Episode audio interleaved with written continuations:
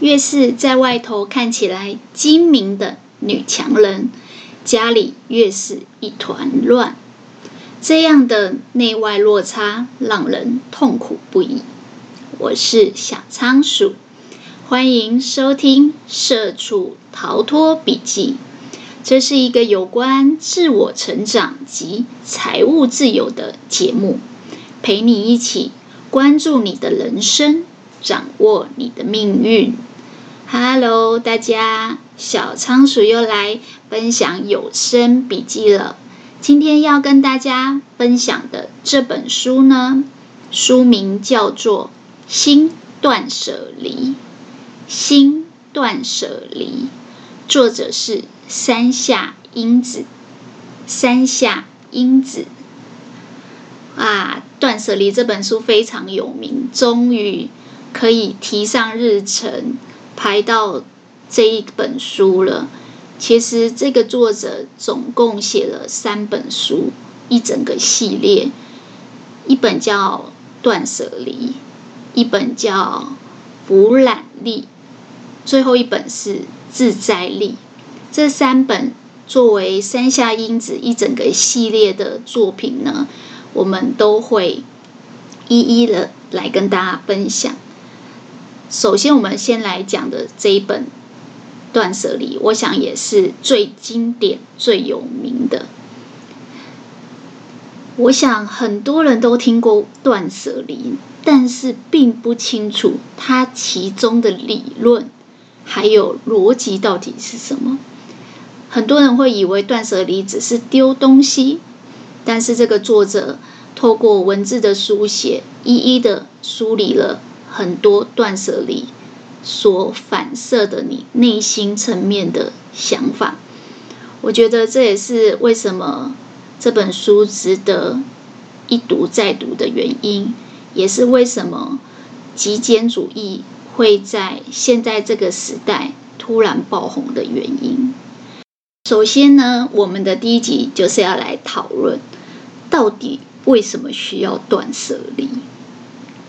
我相信很多人真的会想说，断舍离就只是因为家里东西实在太多了。这个作者其实在这本书有很多生动的比喻。他说呢，把自己想象成你是一条鱼的话，你原本呢是在很干净的溪流里面生活，这个水非常的清澈。所以你呢，可以很自由的大口呼吸，然后悠游的游来游去。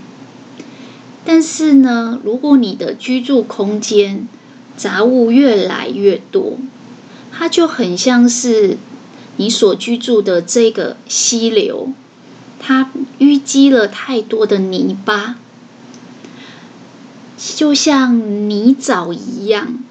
住在里面的鱼开始很难自由自在的游，身体的感觉像是动弹不得。大家会想说，那一定很不舒服。没错啊，所以其实这个作者形容说，当我们居住在一个空间里，它是像清澈的溪水一样，干干净净，有余裕。有空间，你很自然的会有风的流动，会有阳光的洒入，你的身心状况是可以循环的，可以呼吸的。但当你家里的杂物太多，多到可能已经影响到你的居住、你的行走，甚至你要找东西的时候常常找不到。这个作者就说。这就很像是你是一条鱼，但是你住在一条臭水沟里。大家想想看哦，臭水沟是什么感觉？我想光听这个名字，应该就有一种味道了，就是臭臭的感觉。没错，当水没有办法好好的循环，它会变成一滩死水，它会像烂泥巴一样。就是泥沼淤积在一块，因为没有循环，没有流动，所以没有多久就会开始发臭。如果你是那一条住在臭水沟的鱼，你还能悠然自得、自由自在的游吗？我想听到这里，大家一定觉得是蛮不舒服的，对。所以其实断舍离一开始的初衷很简单，就是像一条无法呼吸的鱼，像一条住在臭水沟、浑身不自在而且动弹不得的鱼。我相信很多人都知道这是一个什么样的感觉。这个作者还有一个我觉得也蛮有意思的比喻，毕竟我们是人嘛。我们不是鱼，所以呢，我无法想象鱼的心情是怎么样，但是我可以知道人的心情是怎么样。作者用身体去比喻说，其实呢，当你的家里越来越多囤积的东西以后，你就像是一个只进不出的身体。我不知道大家是怎么感觉，当你每天都吃三餐，甚至吃四餐还吃宵夜，然后只进不出，就是你只有吃，但是你都没有排泄。我想应该很多人知道我要讲的是什么，没错，那就是便秘。便秘是什么概念？就是你的新陈代谢功能下降了，你应该排出去的毒素没有排出去。当这些毒素累积在身体里面越来越多，而且在里面发酵、淤积，人就会生病。所以，为什么有一些坊间的健康疗法是诉求说提高你的新陈代谢率，提高你身体的自己血液循环的能力，加速你的排毒？没错，所以这个作者就是用。身体来比喻，断舍离就是替已经便秘的身体去做一个排毒，把身体累积过多的杂物、毒素一点一滴的排出去。只要你的身体有吃东西，就一定要有排泄；有进就一定要有出。如果只进不出，不出三天，你人就会浑身不舒服，就跟刚才那个住在臭水沟的鱼一样。所以断舍离其实大家以为是丢东西，事实上断舍离是帮你把毒素排出去，把杂物排出去。当你有出，才可以再进。简单来讲。你有排泄，你才可以再吃东西。所以很多人的一个迷思是，断舍离表示不能买东西，也对，也不对。为什么呢？断舍离表示你把东西丢出去就是有出，事实上你是可以再进的。但是为什么说也对呢？因为你有丢了一段时间以后，你慢慢的每次要再买进新的东西的时候，你的判断力跟你的思虑就会越来越多，你会开始更警醒、更谨慎的提醒自己，上次才丢了类似的东西，上次那个什么什么九成新在那里，所以。你买东西的时候就会管住你的手。我印象很深刻，有一次我去买一瓶香水，这瓶香水呢，单价不高。第一次买的时候是在日本的机场，嗯、呃，很意外的发现一个小众品牌的香水，然后它是圣诞节的限定款，用了以后我很喜欢，但是因为它容量小小的，所以很快就被我用完了。后来我发现台湾其实有代理商引进，在诚品百货有卖。然后有一天我就去诚品百货，刚好逛到这个香水，结果那时候香水正在做优惠的折扣，它的折扣是买二送一。然后小姐就跟我说，如果你很喜欢这个香水，它是限量款的，即将要缺货，我建议你买两罐。我说我不想要买那么多。他说那不然你看看其他的味道。你知道买二送一的概念是你要一次买三罐，但是呢，其实我对于香水的偏好程度还蛮高的，就是我喜欢就很喜欢，不喜欢我就是完全九成新摆在那里就不想用。所以呢，一刚开始我想说哦，有折扣蛮幸运的，我就开始挑了。但我在挑选的过程中，我发现其实很多味道我几乎是一闻就放下，我不喜欢。我觉得这也是高敏人的特色，对于自己的喜好非常的鲜明，呃，敏感度很高，所以喜欢就是喜欢，不喜欢就是不喜欢。我完全没有第二喜欢的香味。这时候小姐又说了：“可是买二送一很划算，而且你这个真的是圣诞节才有的限定款，你要不要买三罐？”我心里想。它的确是我的心头好，但是也没有好到买三罐，因为香水这种东西其实放久了会变质，而且同样的味道买三罐，我觉得短时间应该用不完。小姐就不断的开始鼓吹我说啊，你这样很亏啊，只买一罐什么什么的。我就说没关系，前一阵子我整理家里的柜子，我才丢了好几瓶。九成新的香水，而那几瓶香水，恰恰就是当时为了凑单买一送一，或者是刚好有折扣而买的。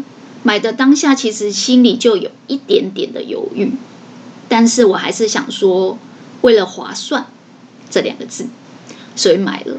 到最后呢，真的，我只用了那么一两次，每次都觉得不是很舒服。所以就没有再继续使用了。那香水这个东西，大概摆超过一定的时间，酒精挥发了以后，它的味道会走掉。所以，我即便是拿来喷居家空间，我都觉得，嗯，不喜欢的味道，就算是保留在自己所居住的空间，还是没有那么喜欢。那最后还是断舍离丢掉了。我把这个话讲给小姐听说。不要啦，买三罐我真的用不完，而且如果勉强买不喜欢的，最后还会被我丢掉。我前阵子才断舍离过。小姐真的就闭嘴了。小姐说：“哦，真的哦，好吧。那如果是这样，你应该是很清楚自己想要什么的人，那就不勉强了。虽然有折扣，很划算。我不知道这样子的生活例子。”大家在生活当中多不多？但我相信现在的商家非常喜欢用打五折、买一送一、买二送一这样子的促销去鼓励你买东西。但你有没有想过，因为这样对店家和你的影响是什么？对店家来讲，他们其实就是想要把客单价提高。如果常常听我的节目的人，应该知道小仓鼠以前是做化妆品的行销企划。其实品牌端在做行销的时候，最难的就是提高客单价。讲一个最鲜明的案例，就是小七，就是 Seven Eleven。小七呢，在过去好几年有推行过，就是 Hello Kitty 的磁铁。不知道大家知不知道这个经典的案例？Hello Kitty 的磁铁推出的时候是一系列，很多人就开始收集。但是大家都不知道为什么这个 Hello Kitty 的磁铁会如此风靡。当然，因为一刚开始小七开始做了一些三丽鸥的人偶，那蛮受欢迎的，包含麦当劳也做了 Hello Kitty 的玩偶。那小七呢，他们的行销基本上都要去 survey 整个市场上现在的流行趋势，然后用来当自己促销的行销工具。小七有一个很大的致命伤，就是会来买小七商品的客人是很固定的，甚至每次进去都手刀的走向自己常买的那几个柜位，拿了就走，结账离开。便利商店卖的是方便，但是呢，很难提高客单价。原因是常去买的人，通常就是买烟、买饮料，顶多再买个口香糖。这种人是什么？他可能是司机，或者是在外面跑业务的人，因为要解渴，所以要进来超商吹吹冷气，拿个饮料。这样的客单呢，平均都落在五十块上下，算是铜板经济。但是小七呢，一直非常希望可以提高他的客单，所以呢，他就去做了一个促销，就是满七十七元就可以得到一个 Hello Kitty 的磁铁。如果你知道这个促销案，我相信你也跟我一样有一点年纪。那为什么这个案例很经典呢？因为那时候小七的这个磁铁收集的风潮后来越来越流行，很多人甚至收集完成套，可以在网络上卖到很高的价钱。所以每当结账的时候，店员问他说：“你差二十块，或是你差十五块，就可以得到磁铁。”你要不要凑的时候，很多人就会选择好啊，然后再多带一瓶饮料或是口香糖买两条。这个就是成功把小七的客单价从五十块变成七十七块以上。通常你很难刚好凑到七十七块，所以你可能会买到八十或八十几块。你不要小看每个人多买二十块这个动作，这对小七的营业业绩来讲，当年度就很大的成长。所以，对行销人员来讲，买一送一和买二送一这种提高客单，本来结账是一千五，会变成两千五的促销方案，是行销最喜欢用的行销工具。那这个对行销企划虽然有利，也有利品牌达到业绩，但对消费者呢？我必须说，其实即便我自己。是化妆品行销，但是我平常在购买化妆品或生活用品，甚至像我刚才讲的香水，我还是很难抵抗这样的诱惑，因为通常这个折扣率会很高。对消费者来讲，如果这是很常用的商品，比如说化妆水、乳液这一类的，呃，消耗品用得很快的话，其实一次拿三罐是真的很划算。但是呢，有时候我们囤积的时候，常常没有想到的是，人的喜好是会改变的。所以你可能本来只有要花一千多元，变成花两千五，你多花的这一千块，有可能并不会让你真的赚到。它的差别就是，如果你今天买的刚好是你每天都会惯用的，比如说牙膏啊，或是漱口水啊。这一类就是消耗品，用的很快的，那可能没关系。但是如果像我刚才举的例子，我买的是香水，香水偶尔出门才会擦，那它的消耗率其实并不高。再加上人的喜好会变，会有更新的香水，其他的味道去吸引你。当你买了新的，人的喜新厌旧，你就可能把旧的闲置了。久了以后，你会发现它味道变质了。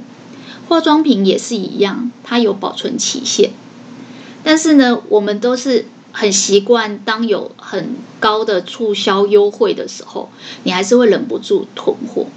这就像我们断舍离说的，当你只有进没有出，就像一个人，你只有吃东西，但是没有上厕所。那一天可以，两天你可能就开始觉得有一点头昏脑胀，三天肚子鼓鼓的，四天呢，这些不好的东西，这些老废的东西，它可能就会在你的身体里面累积毒素，然后让你代谢功能下降。而我们的家也是这样，当你每次买二送一，后来你用了第一瓶。喜新厌旧，第二瓶跟第三瓶，你可能放在角落或是抽屉的深处，你就忘记了。那就相当于一个人只有吃却没有排泄。想想看，一个便秘、大腹便便的人，会舒服吗？那如果你是住在臭水沟里面的鱼，你会开心吗？因为我们现在的资讯太爆炸，行销的通路也太多，所以呢，大家的想法其实都是加法的思维。呃，买一送一等于一次买三个，对你来讲是非常划算的事情，所以忍不住就会添购了。但是，大家有没有想过，当你这样子无止境的只进不出，你的房子空间有限，就像你的肚子就是这么大，你没有好好的定时的上厕所的话，它就相当于一个一直往家里塞东西的状况。你的人生的状况就会出现阻塞，就像我们的肠道如果阻塞、便秘好几天的人，他会很难受。所以这个作者其实用臭水沟的鱼，还有便秘的人的举例来告诉我们说，人生只有有进有出，有刻意的断舍离、刻意的减法，你才会过得。愉快、悠游、自在，这也是为什么他的后面两本书，最后一本书的书名就叫做《自在力》。他是把断舍离的概念套用在你的人生观上。其实，光想到满肚子大便、不能呼吸的感觉，我相信大家就可以理解为什么需要断舍离了。除了这个理由以外呢，我们来讲第二个理由，为什么我们需要断舍离？其实啊，我刚才讲那个行销的 idea，我相信很多人都很有感觉。不管你收集什么当时非常流行的东西，Hello Kitty 也好，然后嗯，后来的一些什么赖的玩偶人物也好，到最后其实都是呃囤积在家里积灰尘。那我们为什么还是会这么做呢？为什么有这么多东西，然后让家里都变成臭水沟了，我们还是喜欢把它留起来，舍不得丢呢？这要回溯到我们的时代背景，在过往呢，其实我们的物质是相对比较缺乏的。简单来讲，对人类来讲，我们其实有经历好长一段物质是。不够用的、稀缺的，那是因为后来我们开始有了工业革命、工业化的生产，所有东西开始量产的，有大量的工厂制造以后，这个物质缺乏的问题才慢慢下降。那因为我们以前的物质很缺乏，所以我们其实在观念上还是有那种惜物、爱物，然后舍不得丢的心理。但是现在呢，我想应该很多人都会说，现在家里的东西都是过度泛滥。你家里的东西为什么会泛滥？因为工业化革命以后，其实已经进步到大量生产，然后东西多到想办法往你们家里销。就像我刚才讲的，明明我只需要一瓶香水。那个店员呢，他就是一直不断的鼓吹我买三瓶，因为买二送一非常划算。当生产过剩的时候，你就会消费过剩，因为这些商人会想办法把商品送到你家门。你每天打开手机，不管是赖的广告，或者是各品牌的广告。都在告诉你的是，现在打折，现在买一瓶送一瓶，现在买两瓶再送一瓶，现在买大的再送小的。所以，当我们的工业革命导致于生产过剩，导致于家里的东西都自动送上门，你家的东西就会越来越多，到最后就泛滥成灾。就像我们刚才说的，我们变成只进不出。便秘的人，所以这个时候，如果你没有做断舍离，就是你的东西一直进来，却没有出去，相当于你每天一直吃东西，但是你完全都不上厕所。那到底为什么我们没有丢呢？其实很简单，那就是时代已经不同了，但是你的观念却没有改。因为就像刚才说的，我们的想法里面其实是根源于爸爸妈妈那一代告诉我们的价值观。我们想法里面还是有那个这个东西还好好的，怎么要丢掉？它还能用，对，所以就先留着，舍不得丢。你不是问自己说：“诶，我到底需不需要？我们家空间还放不放得下？”相反的，你是用物品为轴心，把物品当成思考判断的依据跟准则。简单来讲，主人是物品，所以只要这个东西没坏，大部分的老人家都会先留着。然后你会发现，这种囤积的习惯，一个、两个、三个，只要这个观念没改，基本上家里就是只进不出，一直吃、一直吃、一直吃，然后都不上厕所。所以，久而久之，我们就变成住在臭水沟、阻塞着淤积的鱼，我们就变成大腹便便、便秘的人。原因是什么？因为时代已经不一样了，已经经历过工业化、大量生产，甚至生产过剩了。可是我们的观念其实没有改，我们承接爸爸妈妈的那些从小到大的价值观，让我们只要丢东西就会有罪恶感，让我们觉得不要浪费、要惜物的观念是很难抛弃。那为什么？我们终究还是必须要做割舍、断舍离呢？这个作者给出第三个理由，我觉得这个真的是非常非常贴切的，去描绘了我相信很多人的家。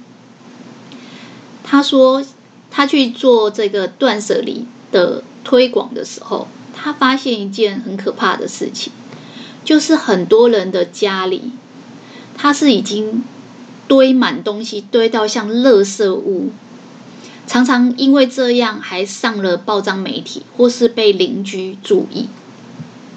那个数量之惊人呢，是你可能雨伞就有二十支，而且从外面看到好好的雨伞，你还会捡回来。我相信你身边一定有这种人，免洗筷没有坏掉，不要丢，不管。你会不会用到？一直囤积，所以你可能有一整个抽屉全部都是免洗筷、免洗汤匙。就是像我刚才说的，因为从爸爸妈妈那一辈，其实物质是相对匮乏跟稀缺的，所以那时候的老观念就是东西没有坏不要丢。用这样的观念每天过日子，那个累积的数量多到整间房子。就像是垃圾堆一样，真的有很多媒体会去拍那个房子的东西堆到顶到天花板，已经是囤积症的状况，已经是多数量多到完全没有办法收纳。那当你的家里堆满东西，住在里面的人会是一个什么样的心情？这个作者说，其实他发现这个。住在充满物品，甚至已经阻塞的状况，人呢也会变得忧郁。因为当你物品越来越多、越来越多的时候，你就会无形中呈现一种压迫感，你的空间会变得拥挤、闭塞，它会开始不知不觉地影响人的思考。就像我们一刚开始所说的。像住在臭水沟里面的鱼，浑身不自在，动弹不得。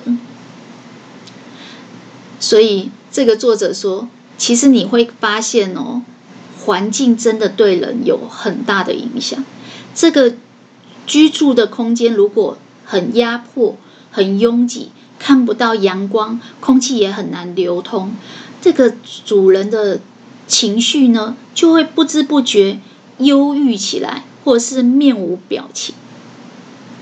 那很多人就会因为这样去对自己自我鞭打、自我否定。这也是为什么第一集我们一定要讲为什么要断舍离，因为这个作者有说，其实。会造成你家东西越来越多的原因，不是一个人的问题，是整个社会，甚至整个全球化以后，工业革命以后，大家都过度生产的原因。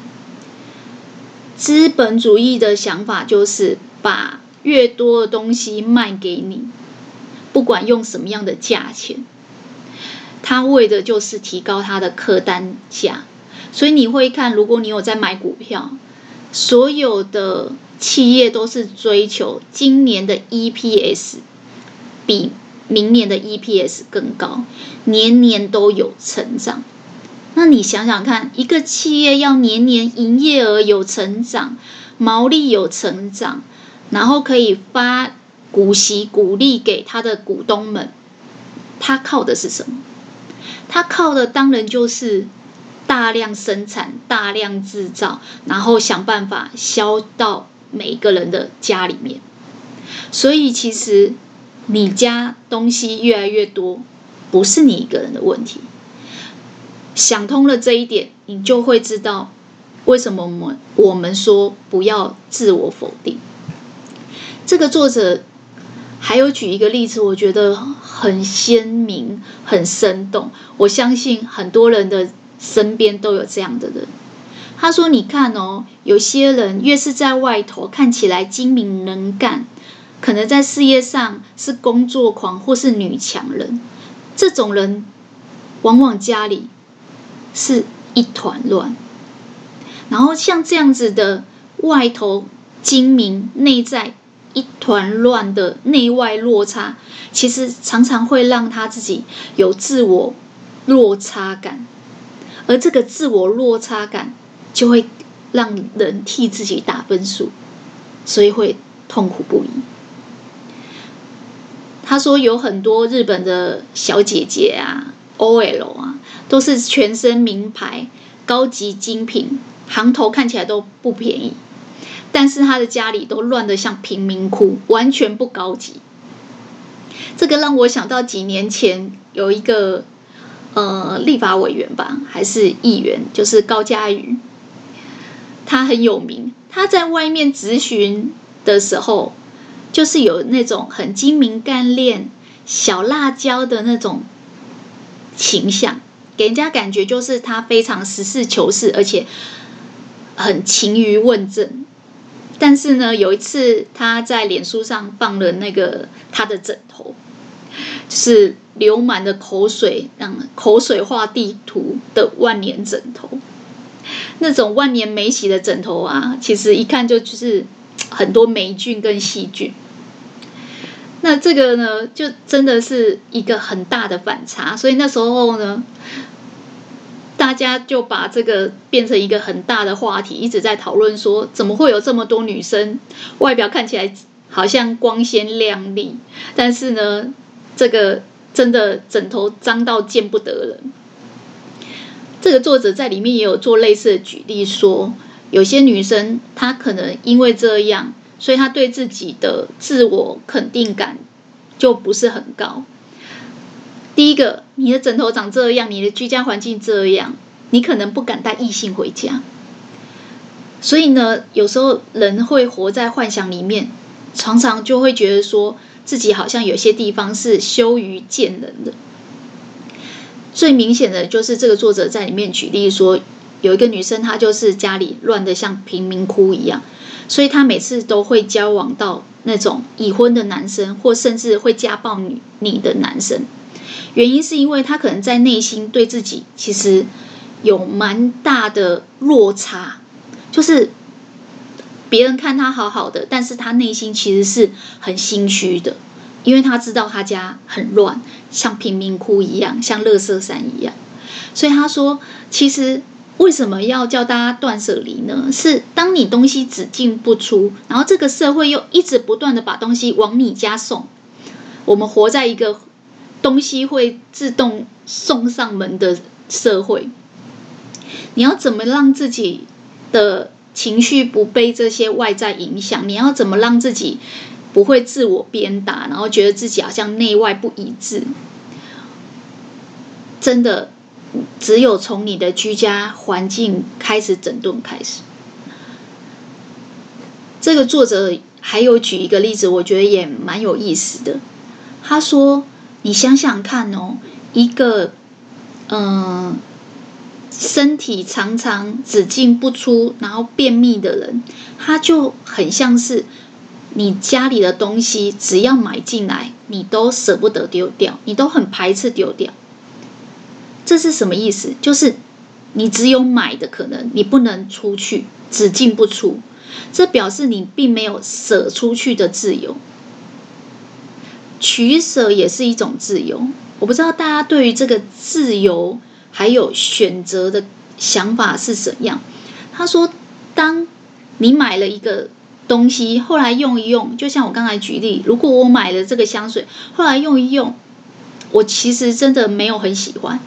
但是我又不能丢掉，那是不是就相对的剥夺我的选择权？就是我只有留下来的可能，我没有丢掉的可能。其实选择权是人很重要的一个东西。我之前不知道在哪里看到一个呃小故事，我觉得这个故事让我印象很深刻。他说，人呢是一个非常需要。自由跟选择权的动物，为什么呢？因为当你有，你可以用，你可以不用。比如说，我们为什么要追求财务自由？因为当你有财务，你有财富，你有钱，你口袋里面有钱，你经过一个面包店，呃，经过他的橱窗，看到那个面包看起来很口渴，然后闻到它的气味，很想吃。你口袋有钱的时候，你可以买，你也可以不买。当你拥有这个东西的时候，你有选择权，所以你不会觉得痛苦。也许最后你还是没有买面包回家，那是因为你知道你等一下要跟朋友聚餐，所以你的内心不会是痛苦的。还有一个可能性是，你口袋有钱，你也很想吃面包，但你终究没有买，是因为你知道你现在在减肥。只要你是。活在一个你很清楚你现在正在做什么的状态，其实你的内心是不会痛苦的。但有一种情况，你会心里很不舒服，那就是当你很渴望，你也很想要，但是你口袋没钱。简单来讲，当你口袋没钱，它就是剥夺你选择权。它就是让你没有选择的自由。那换一个角度想哦，当你有钱可以买东西的时候，你觉得购物的快乐、快感非常好，你有自由选择要买或不买的自由。但是如果你在丢东西的时候，你没有丢东西的自由，你没有舍去东西的自由的时候，你就是被剥夺了买面包的权利。你就是被剥夺了上厕所的权利，你就是一个只能进不能出，要憋着不能上厕所的人。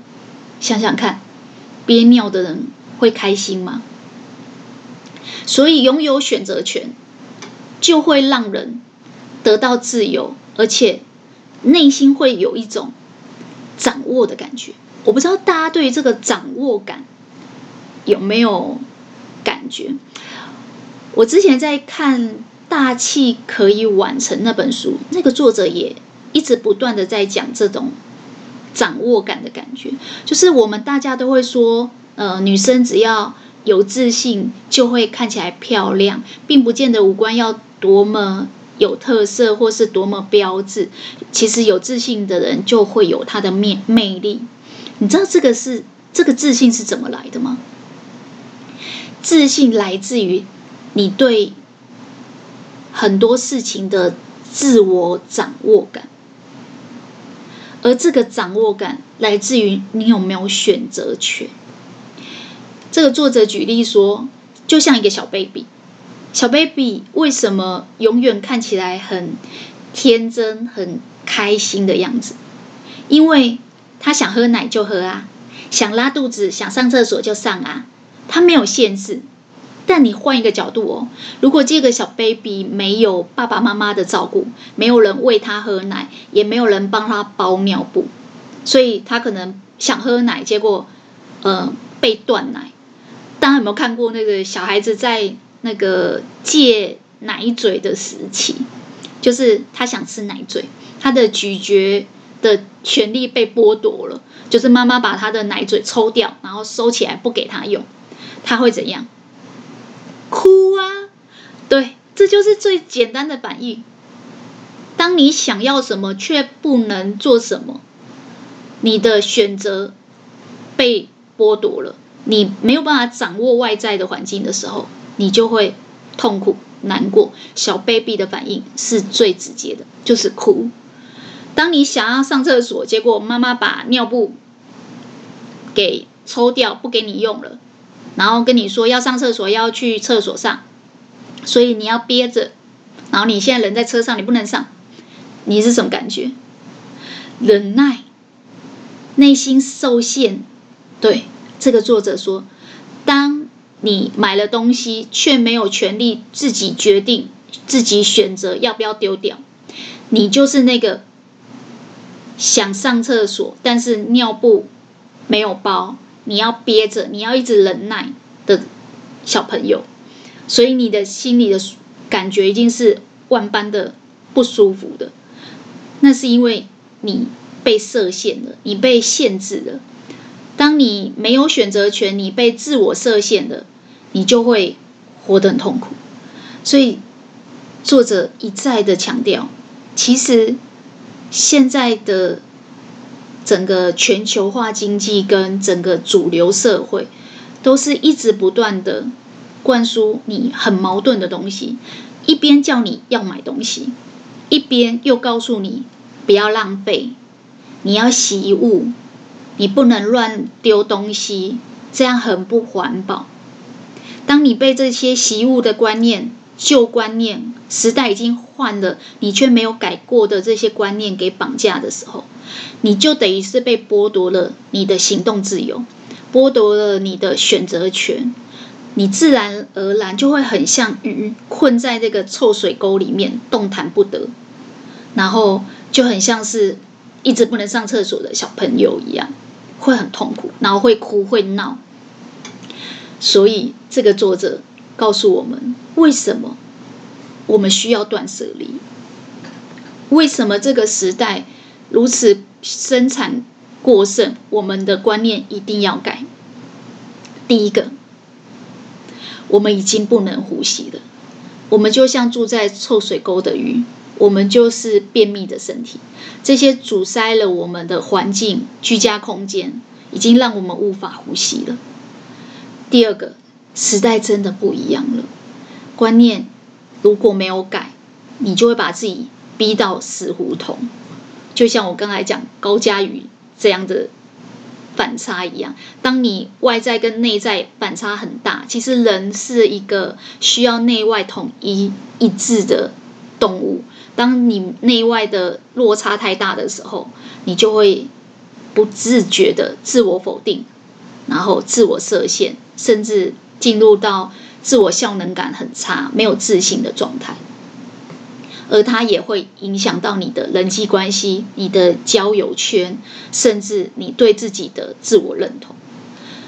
所以，真的，我觉得看完这个以后，突然觉得，对啊，我们怎么会有这么同时存在这么矛盾的观念呢？我们同时觉得买东西应该要凑单，这样买起来比较划算，但是我们又限制自己。都不能丢东西，我们又被老观念给绑架，导致于我们就像没有办法好好上厕所的便秘的人。其实这种感觉绝对是很痛苦的。今天小仓鼠的笔记就跟大家分享到这边，恭喜你又成功听完一本书。如果对节目有什么想法，可以留言回馈给我，我会把这本书整理好的手感笔记呢，分享在我的方格子部落格，或者是脸书的粉丝专页，你可以搜寻“社畜逃脱笔记”就可以找得到。小仓鼠会持续创作扎实的节目内内容，分享更丰富的笔记给大家。那我们下次空中见喽，拜拜。